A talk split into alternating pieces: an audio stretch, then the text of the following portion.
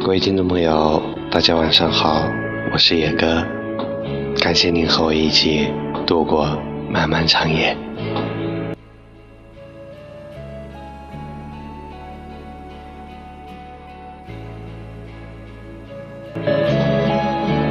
这几日的工作都有些繁忙，然后呢，自己电台的节目一直没有更新，这里呢要给一直支持我的朋友们说一声抱歉。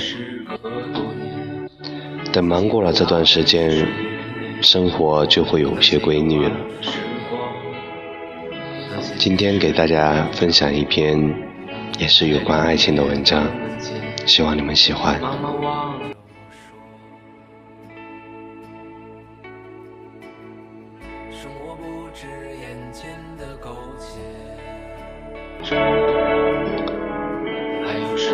是邻居，在同一个学校读书。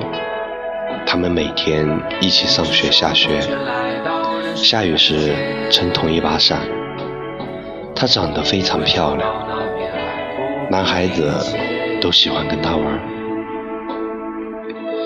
不过他们表达喜欢的方式总是有些奇怪，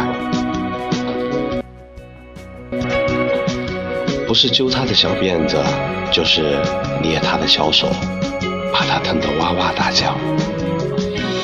每当此时，他会突然出现，然后对男孩子说：“她是我的妹妹，你们不可以欺负她。”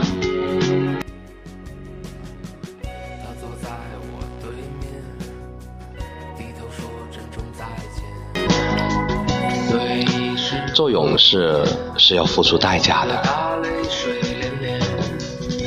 他因为他而被一群男孩揍了一顿。却得到了他想要的结果。他们从此不再欺负他。就这样，他们一路走来，到了中学。他已经是个高大英俊的男生了，而他却显得平凡了。美丽的女生们都希望把他旁边的他换成自己，可是。谁也取取代不了。这么多年以来，每天早晨，他都是骑着单车载她去上学。他们约定，将来考学也要同一所学校，这样他就可以继续照顾她了。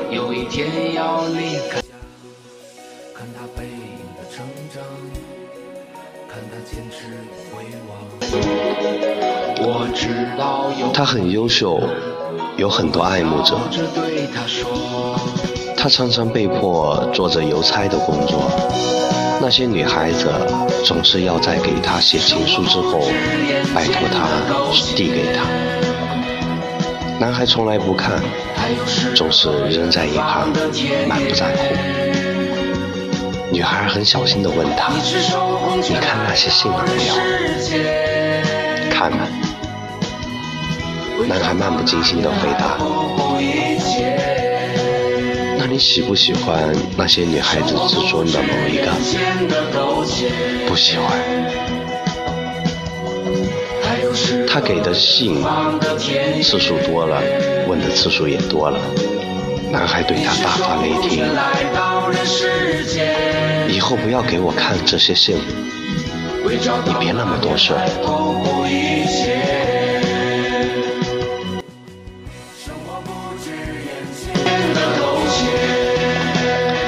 屈地对他说：“你让人一点安全感都没有。”然后就陆续匆匆地跑了。高三毕业了，他没有和他考同一所学校，而是相隔那么远的分开。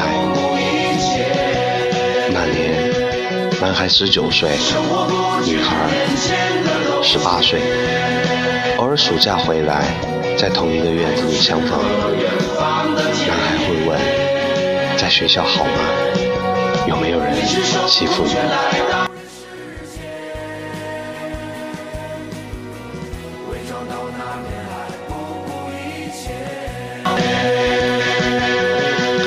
女孩淡淡的说：“还好啊，我也不是那么好欺负的。”看着女孩的背影，一种难言的伤痛像小老鼠一般慢慢啃食着男孩的心。男孩的妈妈说：“他留在那座城市了，有个很疼爱他的男朋友。”他微笑着祝福他，却满心的落寞。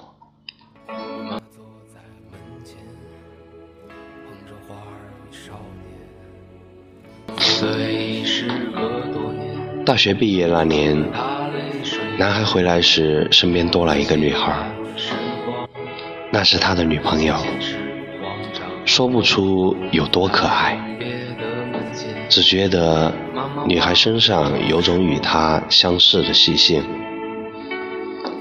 可是那年，他偏偏一个人回来了。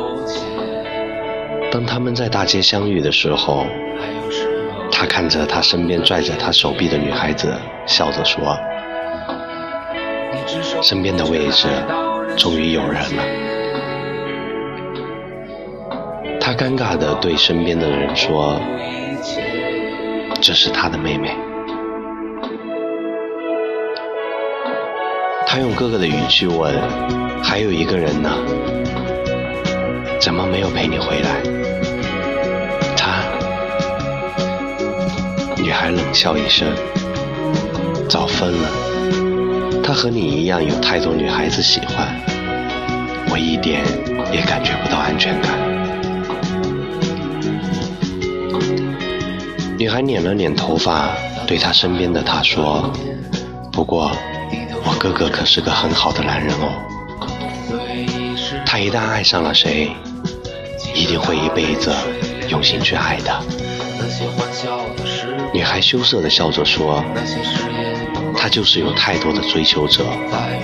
以前我跟她是好朋友，很多女孩子见我们关系不错，就叫我帮她们送信给她。后来我自己也写了一封。”听到这里，女孩的脸色突然惨白，黯然地对他们说。对不起，有点不舒服，我要回家休息一下。他看着他失态的离开，突然感觉到了些什么。回到家中，趁着女朋友陪妈妈做饭的间隙，他在书柜的角落找到那堆尘封多年的情书，他一封封的寻觅着。他总感觉这里面一定有女孩写的。他终于在最后一点里找到了一张写着他秀美小楷的淡蓝信封。他懊恼地跌坐在地上。其实我一直希望自己不是你妹妹，虽然你一直都用爱妹妹的方式来爱我，可是只有我自己知道。我希望能一辈子坐在你的单车后座上，希望能永远听你说你要保护我，希望你对我的每一个承诺都能实现。我希望你能看到这封信，而你对我的态度与我对你的态度都会由这封信决定。你不喜欢我，我自然不时时纠缠，我会安静的躲开，要多远就躲多远。眼泪滑落在纸上，仍然无法赶走那种爱他却又伤他的痛。第二天，想去找女孩，拿着那封信。可是走到了女孩家门前，却又迟疑了。他能辜负跟他回家的那个女朋友吗？那个女朋友从在学校开始就一直照顾着他。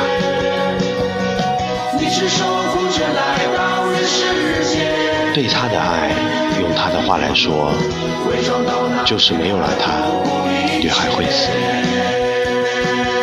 他不能辜负对自己死心塌地的女人。那几个晚上，面对女朋友，他没有任何兴致。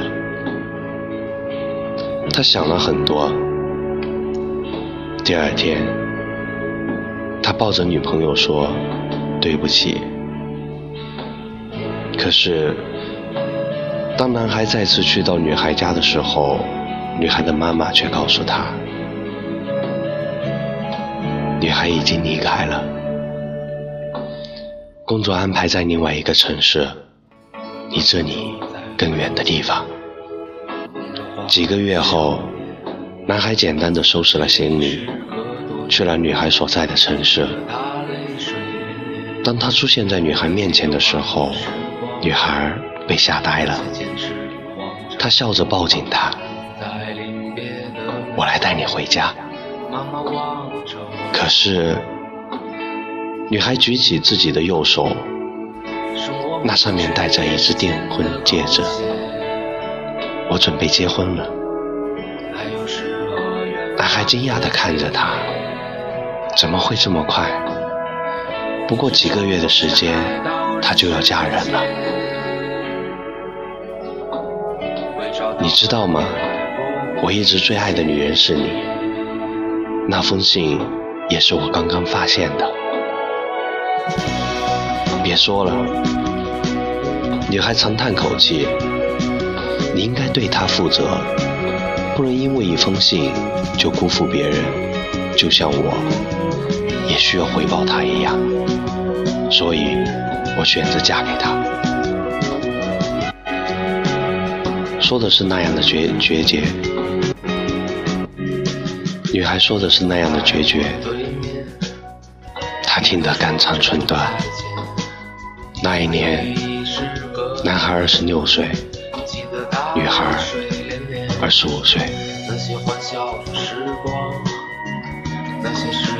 女孩结婚了。留在了她丈夫所在的城市。男孩也结婚了，妻子是个简单贤惠的女人。男孩的父母生病没人照顾，他妻子比他还要热心。女孩再回来的时候，虽然丈夫陪伴在左右，可是仍然不敢直视她。于是。他们常常是女孩陪他的妻妻子聊天，而男孩却和他的丈夫十分投契。他们聊的话题仍然是他们小时候的糗事，只是那种心情却没有了太多的甜蜜与回忆。他们要顾及身边的两个深爱着他们的人。他们唏嘘，各自身边的人也感动着。原来时间真的会让爱更刻骨。那年，男孩三十二岁，女孩三十一岁。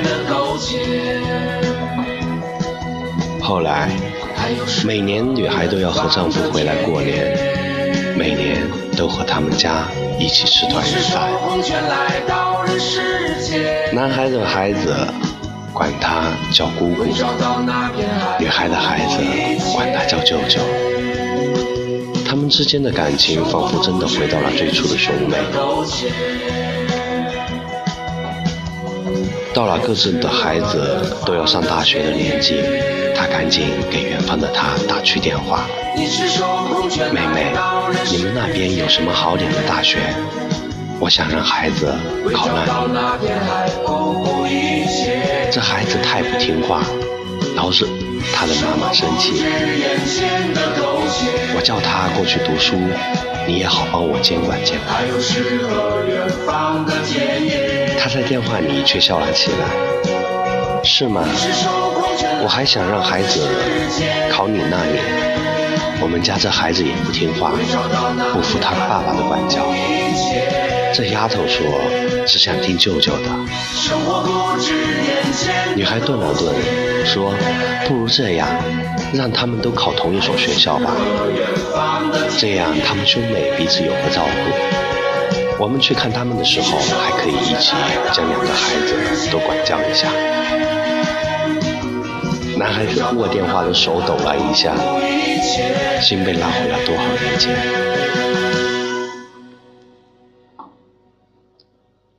孩子们在父母的安排下考进了同一所学校。他对儿子说：“你要好好的照顾妹妹，不能让任何人欺负她。”他对女儿说：“以后不要惹哥哥生气，不要老给哥哥惹麻烦。”也许早已经有了预感。当他和他接到儿子女儿的电话说要结婚的时候，他们都笑了。孩子们的婚礼上，男孩坐在女孩的旁边，看着彼此两鬓斑白。男孩温柔地说：“我们最后还是成为一家人了。”女孩点点头，脸上带着疲倦的微笑，只是等得太久了。只是最后在一起的，却是我们生命的延延续。那年，男孩六十七岁，女孩六十六岁。后来，男孩被诊断出患了癌症，他绝望了，对所有人都排斥着，拒绝吃药治，拒绝治疗。他的情绪完全失控，看见妻子、儿子、媳妇就破口大骂。妻子站在病房外，心疼地叹了口气，对儿子说：“给你姑姑，不是你的岳母打个电话。你爸爸的毛病，只有他能治得了。”当女孩敲开他的房门时，女孩子说了一句话：“你要是还想再见到我，就听医生的话，吃药化疗。要是不想，那我马上就走。以后你是死是活，我都不管了。”他看着他，却放声痛哭起来。女孩站在男孩的墓前，眼里已经没有了泪水。墓园里凄凄无人，一阵风拂过她斑白的发丝，像是她的回忆，也像她的哭泣。原来爱情留在心里，只会永远成为遗憾。那年。男人七十七岁，女人七十六岁。看他背影的成长，看他坚持回望。我知道有一天，我会笑着对他说。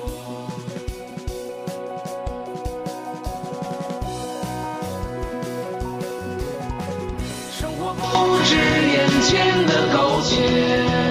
为什么要让爱情留下遗憾呢？或许就是因为那么一个小小的过错，我们就错过了彼此。此刻，你们正手牵着手；此刻，你们正沐浴在爱情的海洋里。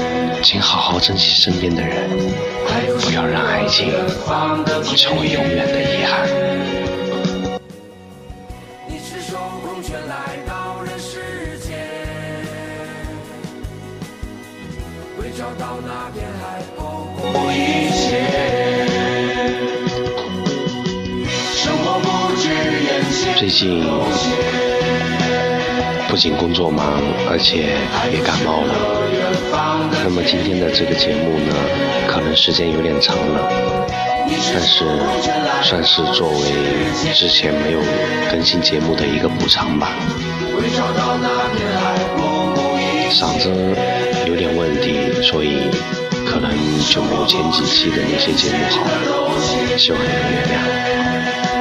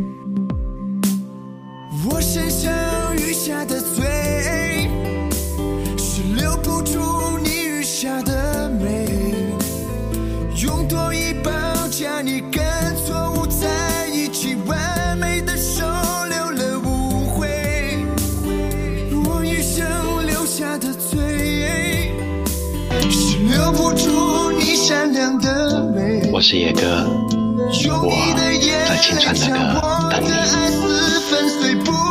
如果你有自己的故事，那就告诉我吧，我让它变成文字，让更多的人一起分享你们的故事。在已是深夜，也可祝你有一个好梦，晚安。